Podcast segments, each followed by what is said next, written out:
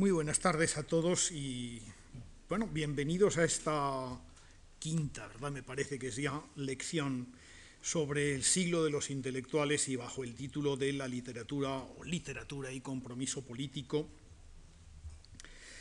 que de algún modo es complementaria, claro, de la, de la anterior. Si en la lección anterior asistíamos a eh, ese desembarco alegre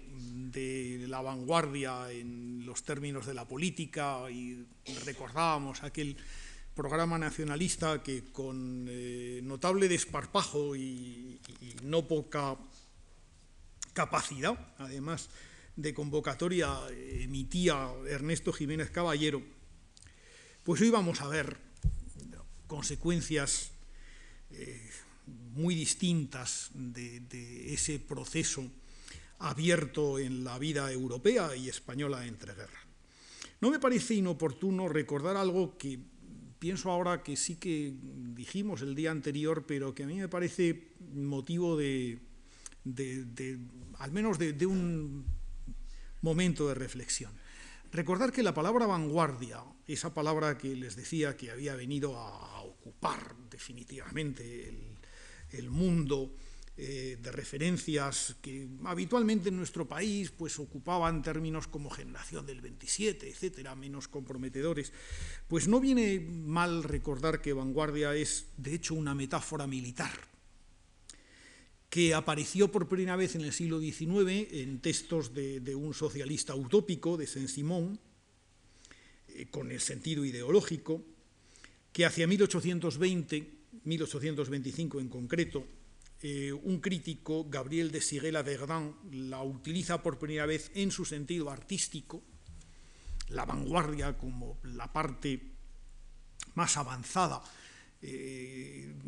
que indica la posición del arte con respecto al mercado artístico, porque efectivamente la, pugna entre lo avanzado y lo retardatario, etcétera, si algo indica fundamentalmente es la existencia de una cotización y por consiguiente la presencia del arte en un mercado definido por el valor de las cosas, el valor económico de las cosas, mucho más que por la referencia a cánones, a motivos, a prejuicios o a ideas de orden puramente estético. Eh, no deja de ser curioso que la utilización del término vanguardia sea prácticamente coetánea a la revitalización de un término que de suyo era antiguo, la palabra moderno, abreviatura de la expresión latina modus odiernus al modo de hoy, no era una novedad en la, en la lexicografía occidental. Eh, como digo, es una palabra que, pertenece al, al, bajo latín, pero la revitalización de la palabra, su utilización, y vuelvo a decirlo en términos de mercado artístico, eh, se asienta también en fechas muy parecidas. Hacia finales de los años 20 y principios de los 30 la utiliza Heine en alemán, y, y, en fechas no demasiado posteriores, en los años 50, la utilizará ampliamente y, y muy consciente además de su alcance y de su alcance de mercado, Charles Baudelaire en francés y, de ahí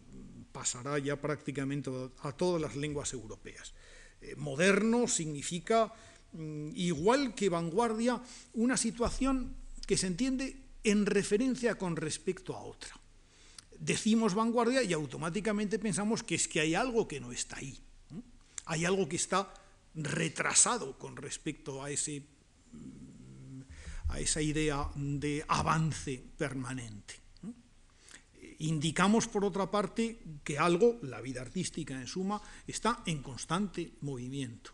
Igual que ocurre con la palabra modernidad, no hay nada más efímero, no hay nada más fugaz que lo que es de hoy. Y moderno lleva en sí mismo, aunque a veces lo olvidemos, esa condición del el modo odierno, el modo de hoy. Luego, por lo tanto, eh, lleva en sí misma el estigma de la fugacidad lo que es moderno hoy deja de serlo mañana. Y por lo tanto, la única forma de, vivir instalados en esa actualidad permanente es vivir la modernidad, pero la modernidad es algo que, que traiciona al día siguiente lo que mm, hoy o ayer ha sido el objeto de nuestros desvelos. La vanguardia, por lo tanto, y lo moderno, la vanguardia y la modernidad, y no olvidemos que en los años 20 y en los años 30 eh, se vivieron con intensidad pareja, quizá en España incluso el término arte moderno, lo moderno, la arquitectura moderna, por ejemplo, tuvieron más vigencia que eh, la referencia a la vanguardia o a lo vanguardista. Incluso podríamos distinguir en qué formas artísticas vanguardia prevaleció sobre eh, modernidad, quizá en lo literario, y sin embargo, en qué otros ámbitos, lo decía hace un momento, eh, modernidad y lo moderno prevalece sobre lo vanguardista. Los arquitectos y las formas arquitectónicas casi nunca contaron con el término de vanguardia y prefirieron, sin embargo, definirse a sí mismas como lo moderno. Pero en todos los casos, en todos los casos, la evolución del arte contemporáneo inserta ese término de inestabilidad, de autovigilancia, en el fondo de sospecha, porque lo moderno desconfía permanentemente de esa erosión que, produce eh, las sucesivas formas de nueva modernidad y, que naturalmente le hacen estar permanentemente ocupado de sí mismo y, de los caminos hacia donde irá el arte del futuro. Inestabilidad, sospecha, autovigilancia, decía, porque si algo es, si hay formas artísticas que se ven obligadas a un nivel eh, muy elevado de autoconsciencia, son precisamente las formas del arte nuevo. Cuando hoy hemos revisado el arte de vanguardia, y no ha dejado de ser un objeto de atención crítica en, los últimos 20, 30 años, cuando menos, eh, realmente conviene pensar en, qué medida algunas de las posiciones más recientes sobre, el arte de vanguardia arrojan nuevos ámbitos de sospecha sobre, sobre el concepto. En un libro que tuvo resonancia cuando apareció en Francia en 1997, está traducido al español, me refiero al libro de Jean Clair eh, titulado La responsabilidad del artista, y no es el único de Jean Clair, autor también de otro libro muy importante traducido al español con el título de Malinconía. Bueno, pues Jean Clair, en el libro de 1997, en La responsabilidad del artista, se preguntaba algo que, podía parecer inoportuno en un momento de, exaltación del arte de vanguardia, pero que no dejaba de ser significativo. Se podía, venía a decir Jean Clair, seguir sustentando la idea de que en el mundo de la vanguardia todo es eh, ese deseo de romper las barreras de lo nacional y de alcanzar eh, la internacionalidad, el deseo de, quebrantar el oscurantismo y la búsqueda de la racionalización del arte, podía seguirse sustentando que la vanguardia se ha vinculado siempre a las ideas de progreso, de libertad, a la utopía, en suma, del hombre nuevo. La vanguardia es, en suma, una herencia directa de ese mundo de racionalización abierto en el siglo XVIII por las luces, continuado por el romanticismo radical en el siglo XIX, por las formas de arte más abierto y progresista eh, de este propio siglo XIX, revitalizadas en la primera vanguardia de finales del siglo XIX y principios del XX, reencontrada felizmente en la vanguardia rupturista de 1918 eh, y, seguida por último en esa vanguardia que se vincula al arte eh, comprometido en los años 30. Es decir, podíamos pensar que había una suerte de signo coherente y progresista del arte que enlazaba en su camino cosas tan eh, dispares como las que en el fondo hemos evocado. No habría que pensar más bien, decía Jean Clair, o nos venía a decir Jean Clair, que había una cierta vanguardia mm, que era heredera del lado más oscuro del romanticismo, de la apelación a las fuerzas de lo intuitivo, de lo irracional, que en este sentido, en una genealogía bastante clara, pues habría pasado por los aspectos más lúgubres del simbolismo, por el deseo incluso de un arte apartado del entendimiento del común de los mortales, y que había aparecido, o había reaparecido, en las vanguardias más negativas del siglo XX, y que además, precisamente en virtud de ese mismo irracionalismo que profesaba, esa misma vanguardia podía haberse vinculado de forma más o menos eh, pública, pero también bastante evidente, no ya a las formas de internacionalismo, sino a formas concretas de nacionalismo, eh, y, hasta de nacionalismo agresivo a lo largo de, todo el siglo XX. Jean Clerc, por ejemplo, llega a proponernos una suerte de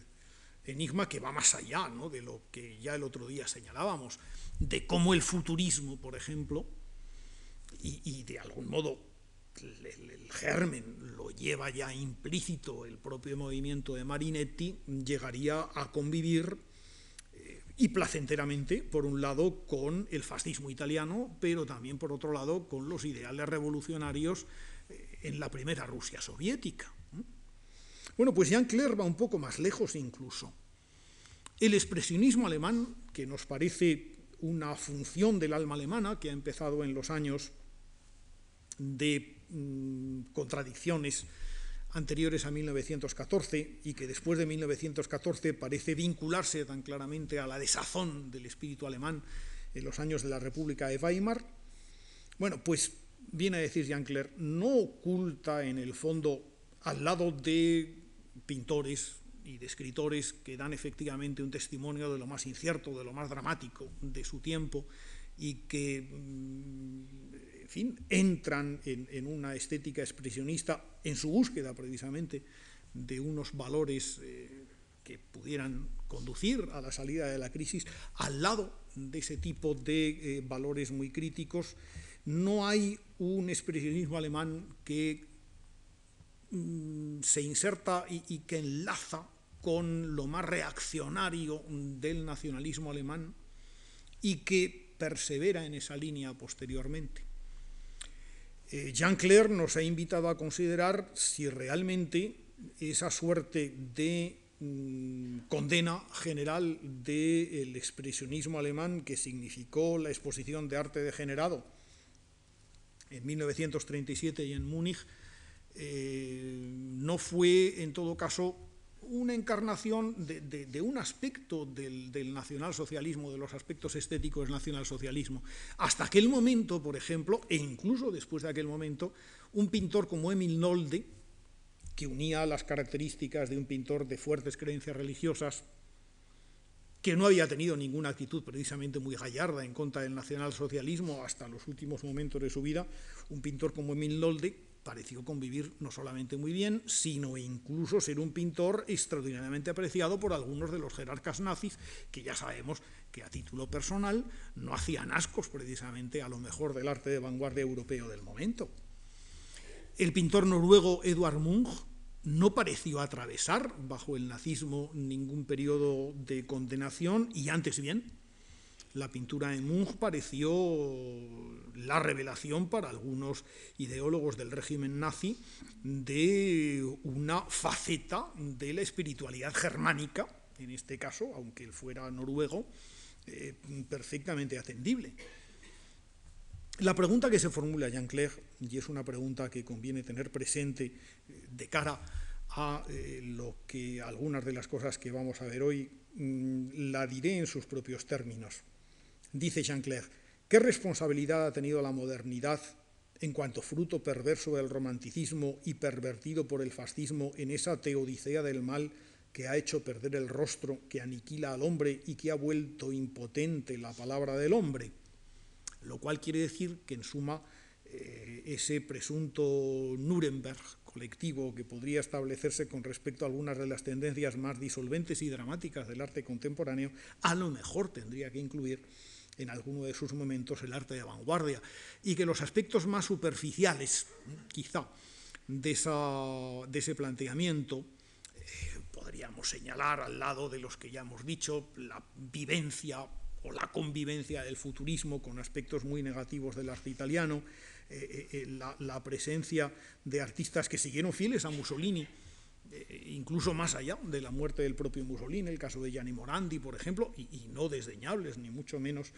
o mm, más eh, adelante, el, el cómo Salvador Dalí pudo hacer convivir eh, posiciones políticas que lindaban muchas veces con lo ridículo, pero que el hecho de que lindaran con lo ridículo no nos exime de considerarlas como propias, no eran simplemente facetas histriónicas que podamos diseccionar cuidadosamente de eh, obras pictóricas destacadas.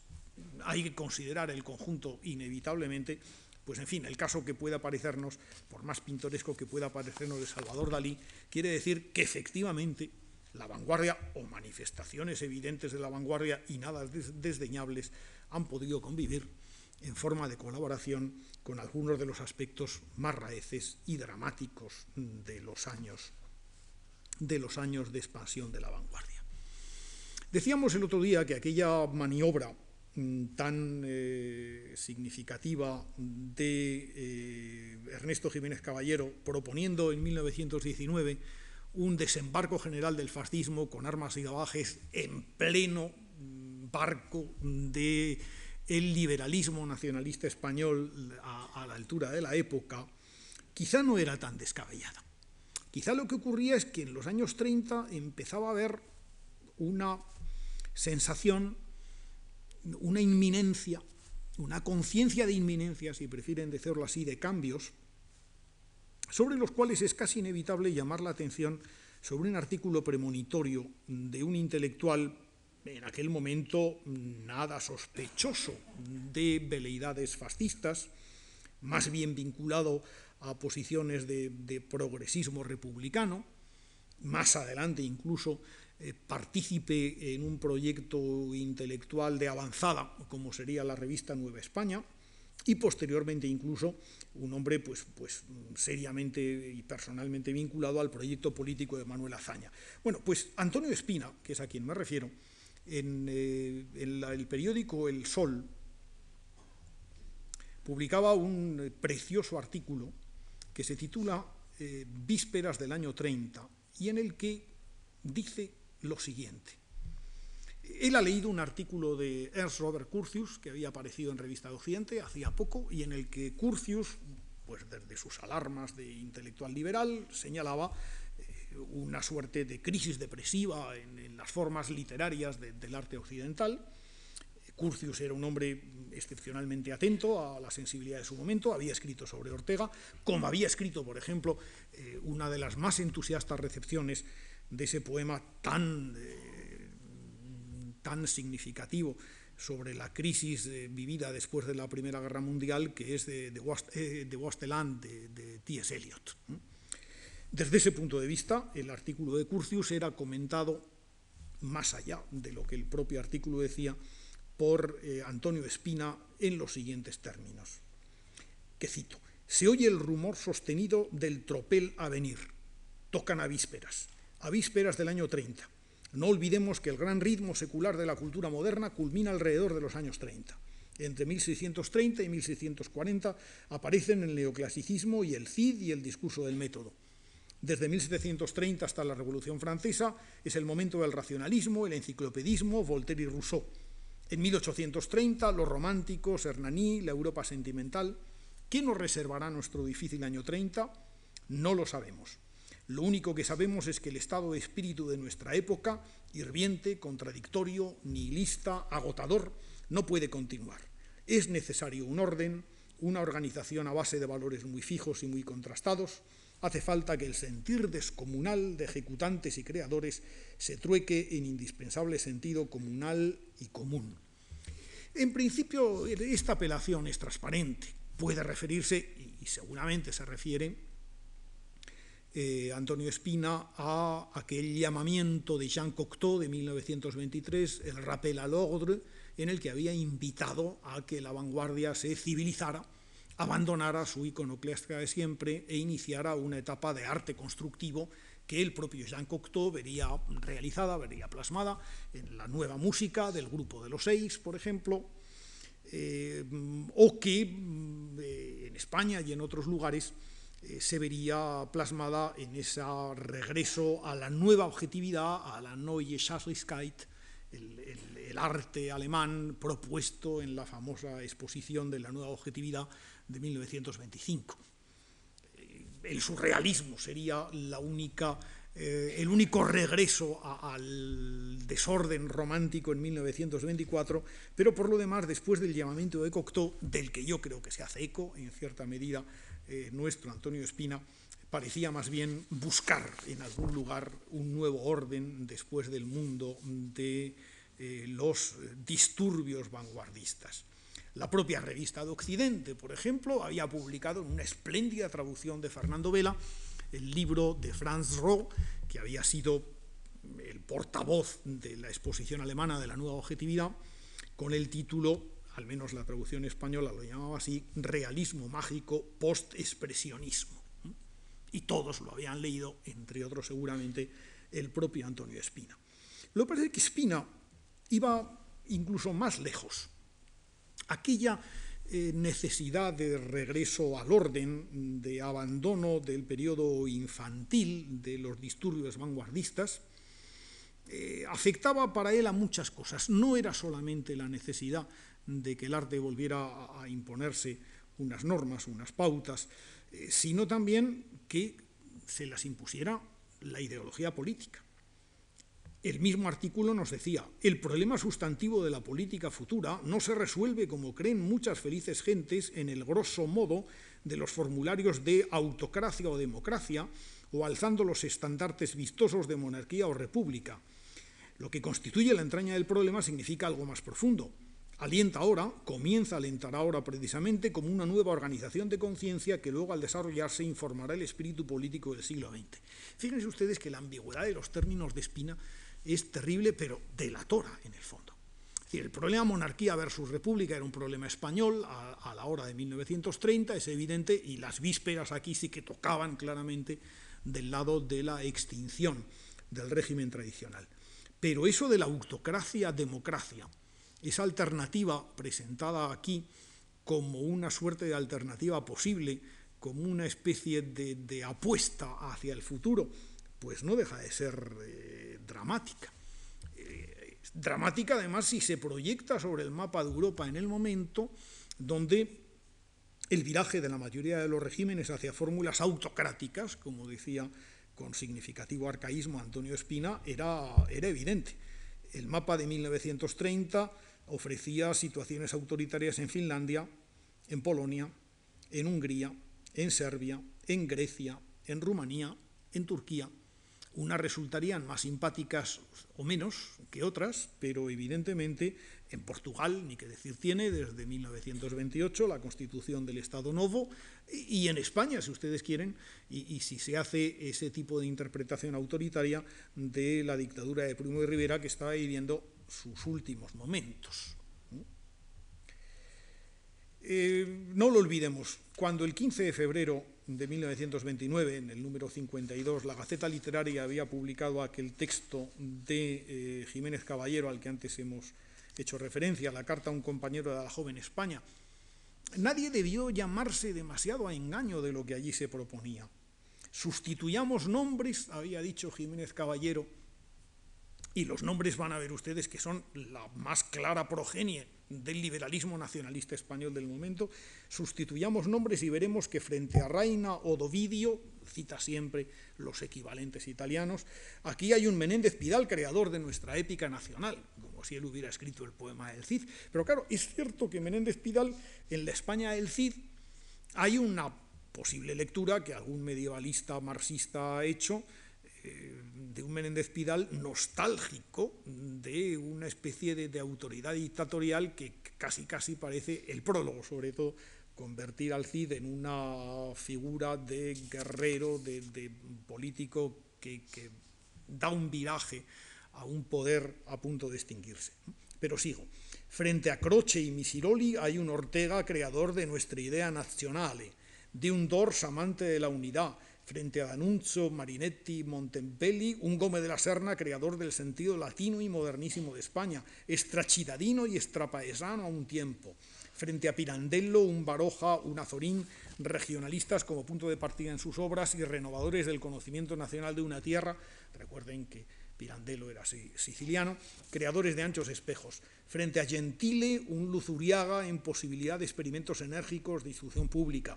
Frente a tantos otros ilustres hacedores de nuestra Italia, un Maeztu, un Araquistain, un Marañón, un Zulueta, un Sangroniz, un Américo Castro, un Salaverría, y frente a Malaparte, pero ¿por qué frente a Malaparte? Malaparte detrás de él, siguiéndole con respeto en muchas de sus afirmaciones, delante de Malaparte, Miguel de Unamuno. Es decir, que aquí se proponía ni más ni menos que toda una un nuevo cuadro de honor de un posible fascismo español. Unos años después, no muchos, el 1 de mayo de 1931, recién proclamada la dictadura de Primo de Rivera y con un proyecto eh, político-literario eh, con claros síntomas de naufragio, que era la Gaceta Literaria, eh, síntomas de naufragio que por un lado eran consecuencia precisamente de aquella posición política adoptada en 1929, pero que sobre todo lo eran de la crisis económica de la Compañía Iberoamericana de Publicaciones, que, en gran parte se había hecho con eh, la financiación de la Gaceta Literaria. Bueno, pues en este momento, cuando a la altura del número 105, 1 de mayo de 1931, Jiménez Caballero había visto con el asombro con el que lo vieron el resto de los españoles, aquel eh, mutis por el foro de la monarquía tan, tan inopinado y tan rápido y la llegada de la República, pasaba su factura correspondiente a la República Española y la cifraba en diez puntos. Uno, los fundadores de la Gaceta son los mismos fundadores de la República, y lo vienen a decir, aquellos accionistas de las 10.000 pesetas de 1927, Marañón, Urgoiti, Osorio Gallardo, Luzuriaga, Ortega, vienen a ser los que ahora eh, más han destacado en el apadrinamiento intelectual y político de la República. Segundo, la actitud ante Cataluña porque y cito, nuestro periódico fue la vanguardia del plurilingüismo peninsular y recuerda, por supuesto, aquella gallarda defensa que la Gaceta Literaria hizo en la exposición del libro catalán, en el viaje patrocinado por eh, la Gaceta Literaria de intelectuales españoles a Barcelona. Había significado frente a la dictadura de Primo de Rivera una toma de posición muy significativa que ahora en un momento en el que se hablaba de la necesidad de un estatuto de Cataluña, eh, en un momento en el que eh, eh, Francesc Macià había proclamado la República Catalana en el marco de una República Federal Española, pues llamaba la atención sobre ello. Tercero, federalismo peninsular y lusismo. Cuarto, cuestión religiosa y campaña sefardí. Quinto, expansión internacional de España con recuerdo, y aquí recordaba, claro, ese pleito sobre el meridiano intelectual de Hispanoamérica que tan mal había sentado, como recordábamos el otro día, en el mundo de las revistas intelectuales latinoamericanas. Eh, séptimo, recordaba mm, que de la Gaceta Literaria habían surgido los mm, eh, líderes del nuevo periodismo político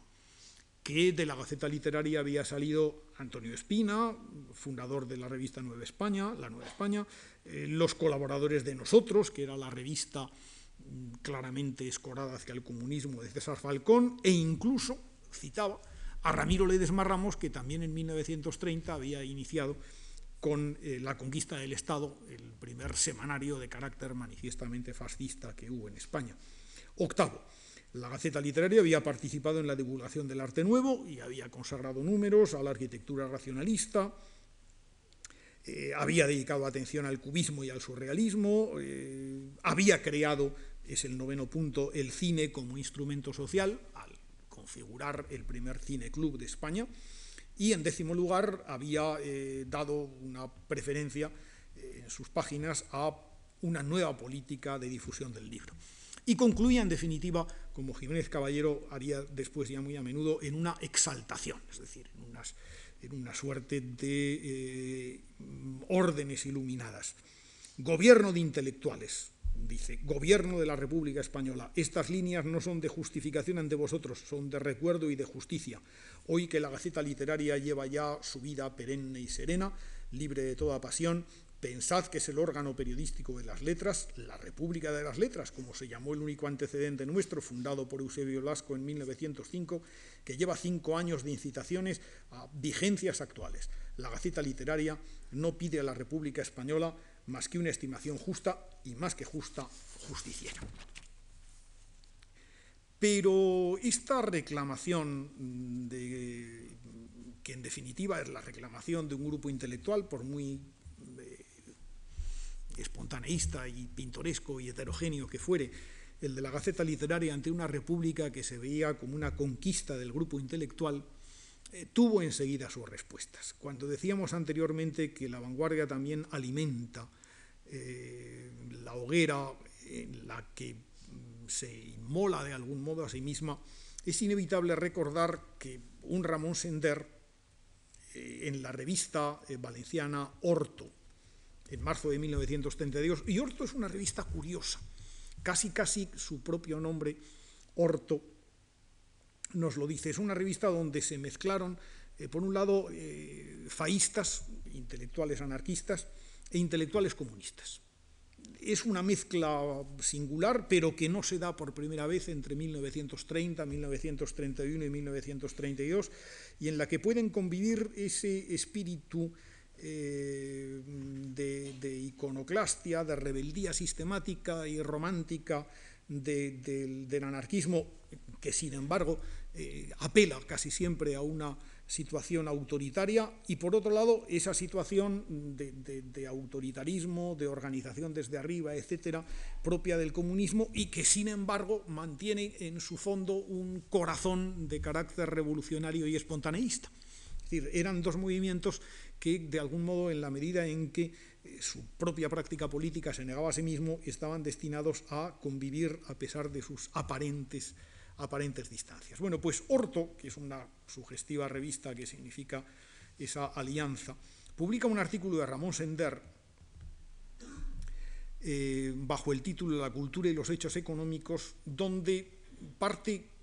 de algo que, a él le parecía absolutamente evidente y que en todo caso ahí estaba. Lo que inicialmente parecía haber sido la explosión jubilosa de una república traída por los intelectuales y punto menos que en volandas de, libros, ha ido acompañada de una crisis amenazadora de instituciones culturales muy respetables. Hace un momento les recordaba a ustedes cómo la Compañía Iberoamericana de Publicaciones, la editorial más moderna y más significativa de España, había quebrado,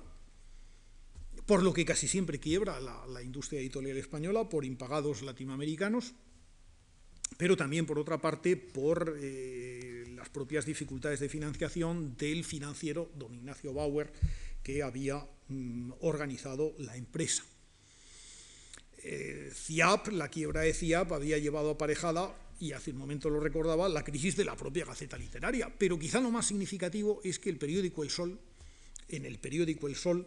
una maniobra del eh, sector de accionariado vinculado a la monarquía había dado la vuelta al significado del periódico y, en un momento capital, en los primeros meses de 1931, el periódico se había pasado a la derecha y por lo tanto el que había sido el portavoz de las ideas no más avanzadas, pero sí por lo menos de las ideas más representativas de la ya amplia clase media española, había enmudecido como tal portavoz. Y en aquel momento, a Sender, en 1932, el diagnóstico le parecía inapelable.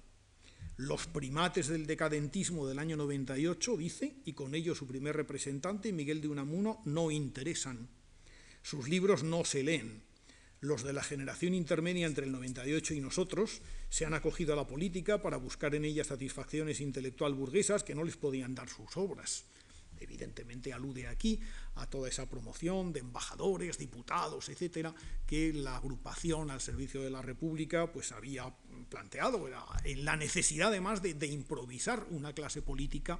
que sucediera a las clases políticas dadas de baja por la República de los últimos momentos de la monarquía. Sigo. Esta personalidad que habían adquirido algunos intelectuales en los años 20, sigue Sender, Traía consigo estimación social, bienestar económico, respeto de todos. Representaban estas aspiraciones algunos profesores de la Institución Libre de Enseñanza, del Centro de Estudios Históricos, de la Universidad de Madrid, de Salamanca, Sevilla o Barcelona. Ortega y Gasset, Marañón, Jiménez Asúa, Américo Castro,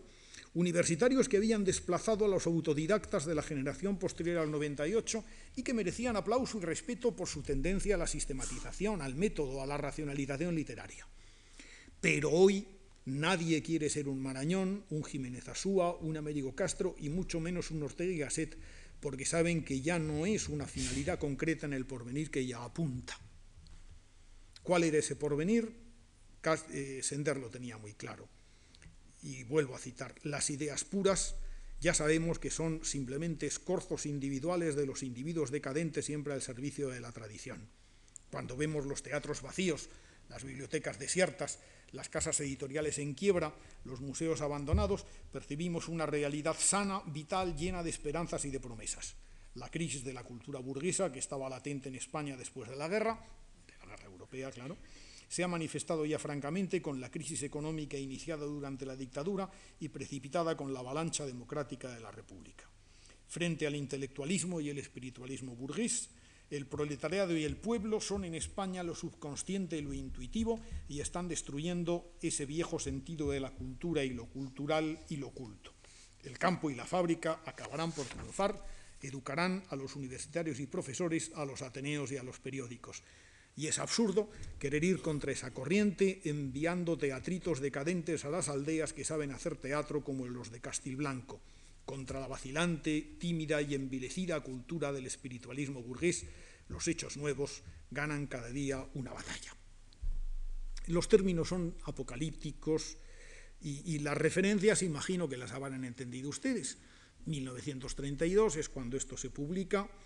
Recuerden que ya en mayo de 1931, una orden del Ministerio de Instrucción Pública de Fernando de los Ríos constituía las misiones pedagógicas, aquella idea que había incubado don Manuel Bartolomé Cosío, y que consistía en invitar al estudiantado universitario a que las fechas vacacionales acudiera eh, en misiones a los pueblos españoles y hiciera una labor de alfabetización en algunas ocasiones, de, creatividad en otras, puesto que intentaban también rescatar el mundo de las canciones populares, el, fin, el mundo de las creencias, de los cuentos, etcétera, e hiciera pues representaciones teatrales, eh, exhibición de cuadros, de reproducciones de cuadros, naturalmente de los grandes museos nacionales, eh, creación de coros, eh, conferencias de divulgación, etcétera que vinieran a suponer eh, una actividad en orden a la potenciación de la, de la vida cultural española en los lugares más perdidos del mapa. En 1931 se creaba también La Barraca, el teatrito de García Lorca, que, muy pronto pues, pues, eh, alcanzaría eh, un prestigio comparable, incluso en algunos casos superior, al que podían tener las propias misiones pedagógicas. Bueno, pues estos son los teatritos decadentes frente al de Castilblanco. Castilblanco fue uno de esos lugares, como Arnedo en La Rioja, Castilblanco en Extremadura, en este caso en la provincia de Badajoz, o como después lo sería Casas Viejas en la provincia de Cádiz, que ensangrentaron eh, violentamente los primeros años republicanos y, de cuyo impacto fueron mucho más beneficiarios seguramente las derechas que las propias izquierdas. Fueron eh, violentas represiones de hechos insurreccionales que desconcertaron la vida del país. Castilblanco, concretamente, en este pueblo de, Extremadura se había producido una, mm, el asesinato de, seis guardias civiles eh, por parte de, un pueblo donde realmente la, situación de, miseria había llegado ya a extremos insostenibles. Hubo un largo proceso sobre Castilblanco y tuvo una significación muy importante en estos años. Pero no solamente va a ser eh, Sender, algunos años después, eh, en términos realmente muy, muy parecidos, otro artículo de César Muñoz Arconada eh, publicado en la revista Octubre en 1933 con el título de 15 años de literatura española, eh, no solamente dice lo mismo que, había sustentado Sender con respecto a, lo inmediato, al, porvenir reciente y, a los escritores que en aquel momento estaban en, en, vanguardia, sino que extiende su diagnóstico a los últimos 15 años de actividad literaria española, es decir, a lo que había comenzado al día siguiente del final de la guerra en 1918. Ni Sender ni, César Muñoz Arconada eran, eran, por otra parte, escritores eh, incipientes ni, francotiradores eh, sin ninguna tradición detrás. Eh, Ramón Sender era un hombre que, había empezado estudios universitarios, que, se había hecho un nombre en la crítica periodística y que sobre todo había obtenido en 1930 uno de los éxitos más fulminantes de la narrativa española del siglo XX. La publicación de Imán en 1930, el espléndido testimonio eh, de Sender sobre la guerra de Marruecos y sobre el desastre anual de 1921, es un éxito español e internacional, como lo serán sus libros posteriores, por ejemplo, el que publica en 1931 mismo, Orden Público, OP, o el que publicará en 1932, Siete Domingos Rojos. Son novelas eh, equiparables en calidad y en intensidad a la mejor literatura de corte expresionista que se está produciendo en aquel momento en, Alemania o a la mejor literatura de combate que se está produciendo en Francia. Evidentemente las fechas cantan, eh, por otra parte, en definitiva. Sender no era ni mucho menos un desconocido. Y César Muñoz Arconada tampoco. César Arconada era un hombre sin formación académica, mm, era un funcionario del cuerpo de correos, como por otra parte lo era su entonces amigo Ramiro Ledesma Ramos, aunque después divergieran tanto sus comportamientos. César Arconada mm, se había iniciado en el mundo de la Gaceta Literaria, era un crítico musical importante y había ejercido como tal en varias revistas y periódicos. Había publicado un libro significativo y valioso en torno a Debussy en 1926. Eh, se había interesado casi casi canónicamente por el cine, había escrito una divertida vida de Greta Garbo y un libro sobre los cómicos del cine, tres cómicos del cine. Y sin embargo había desembarcado con armas y bagajes en una posición de estricto eh, marxismo interpretativo, que es el que corresponde a estos 15 años de literatura española, donde por otra parte dice cosas que son muy evidentes y, que completan de algún modo el pesimista diagnóstico de Sender. En España nos viene a decir, siempre ha sido un problema para el escritor el conseguir conquistar un público ya Larra se lo había planteado, lo vivieron los escritores, los grandes narradores del siglo XIX, y, parecía haberse resuelto después de 1898. Como él mismo dice, y le cito ahora literalmente, desde el 98 hasta hoy es cuando ha dado todo su crecimiento, todo su rendimiento, esa asociación de un público burgués incipiente con los escritores. Eh, un pequeño y pobre rendimiento, pero sí ha podido sustentar a escritores como Baroja, Azorín, Ortega y Gasset, Pérez Ayala, Unamuno. Ha hecho su pequeña revolución, este mundo de escritores, ha cogido los mandos y está hoy en pleno y efímero triunfo. Claro, la guerra del 14 y su final ha alterado un poco las, las circunstancias. Nuestra pequeña burguesía culta ya hacía bastante esfuerzo con entender a Baroja y a Zorín. Pasar más allá era para ella demasiado. Y claro, el mundo de la Gaceta Literaria, al que se refiere, dice, fue el vehículo que utilizó la joven literatura para salir de su soledad de pureza, encrucijada en donde la había metido la posguerra, y marchar en busca de esa pequeña burguesía culta que ya se suponía de vuelta de la generación del 98. Por eso la Gaceta Literaria no fue nunca en principio un periódico combativo de lucha y diferenciación, sino al contrario, un periódico aglutinante de agrupación de todas las letras, de todas las gentes, viejos y jóvenes, en la convivencia y en el buen deseo de que la burguesía recogiera y protegiera la, literatura joven que ya empezaba a manifestarse en público. El problema es que mm, esa alianza que se había pretendido establecer entre mm, la literatura pequeño burguesa del 98 y la literatura de vanguardia inmediatamente posterior había fracasado, porque eh, el, vanguardismo había precipitado las cosas y por un lado había surgido una literatura contrarrevolucionaria, la reacción, el fascismo o el catolicismo de la cultura, que contaba con escritores que cita Eugenio Montes, José Bergamín, Ramiro Ledesma Ramos, Jiménez Caballero, Sánchez Mazas.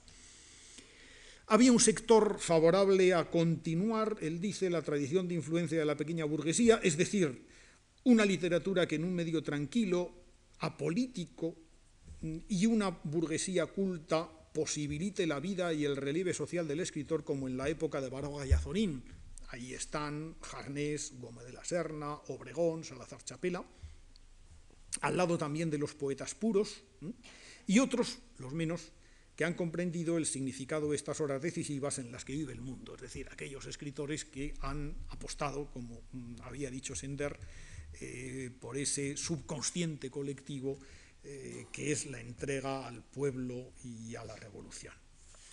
Las cosas no acabarían ahí. Eh, la persecución, por decirlo así, de los sentimientos pequeño burgueses, del idealismo pequeño burgués en los escritores, seguiría adelante en los años inmediatamente siguientes. Recordemos que cuando, por ejemplo, en 1931, el grupo mm, fundador de la Escuela de Vallecas intenta reanudar de nuevo eh, su presencia pública, eh, recreando lo que había sido la Asociación de Artistas Ibéricos en 1931, publican una revista, Arte, donde eh, Alberto Sánchez, en nombre del grupo, proclama precisamente su fidelidad aquellos términos que el otro día comparábamos con los términos del estrapaese italiano, en los cuales se había pronunciado desde un principio la escuela de Vallecas.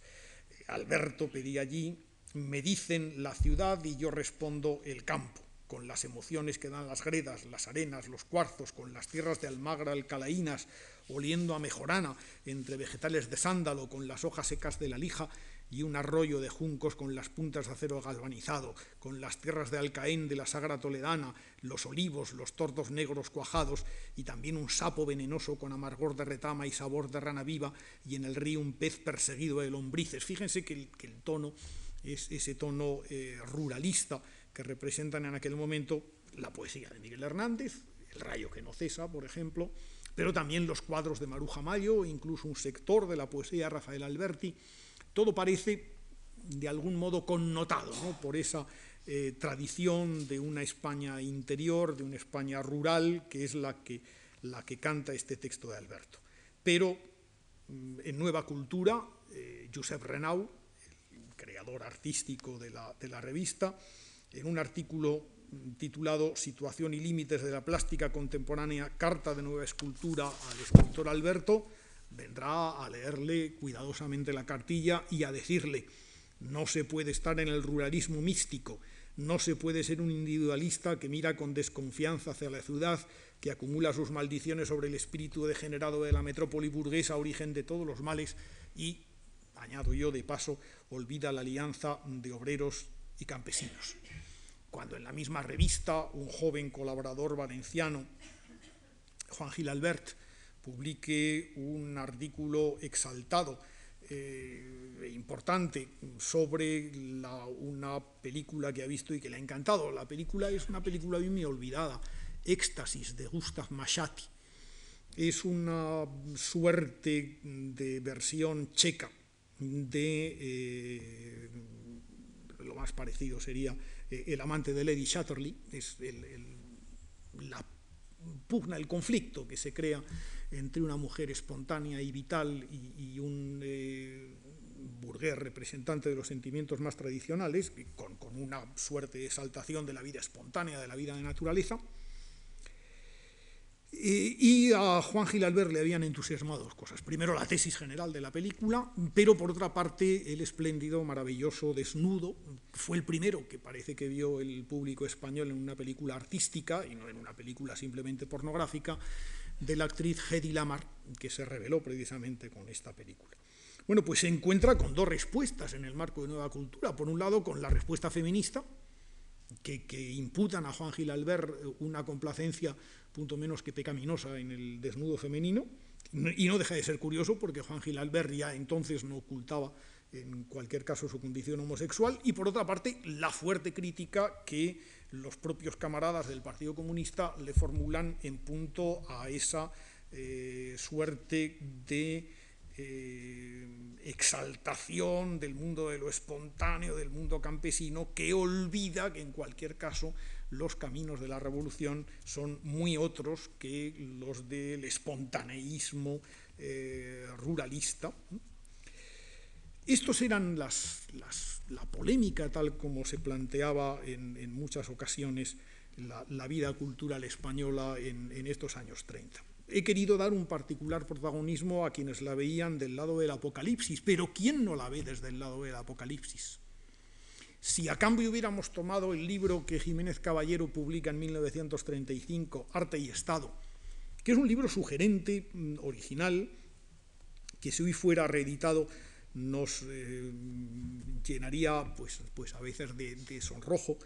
eh, pero que otras veces, sin embargo, mm, enuncia con, claridad meridiana unos supuestos eh, teóricos mm, que, que desde entonces hasta la fecha han seguido siendo los de una buena parte del arte, sobre todo del arte monumental, de la arquitectura, etcétera, etcétera.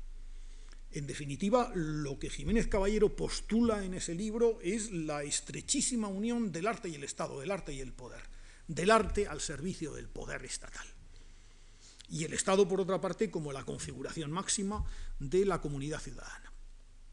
Estamos en la línea que va a permitir, eh, pues sí, por un lado, evidentemente, ese espectáculo monumental que será la Olimpiada de Berlín de 1936, tanto en lo que tuvo la, gestación de la propia Olimpiada, cuanto en lo que habría de tener la, famosa película de, de Leni Riefenstahl eh, sobre el mismo tema. Pero estamos también en las grandes manifestaciones, en los documentales, en ese mundo del cine soviético, Diga Bertov, las películas de Einstein, las películas de Pudovkin, etcétera, que produce y conduce a, una misma exaltación y, a manifestaciones de signo muy parecido. Cuando en 1937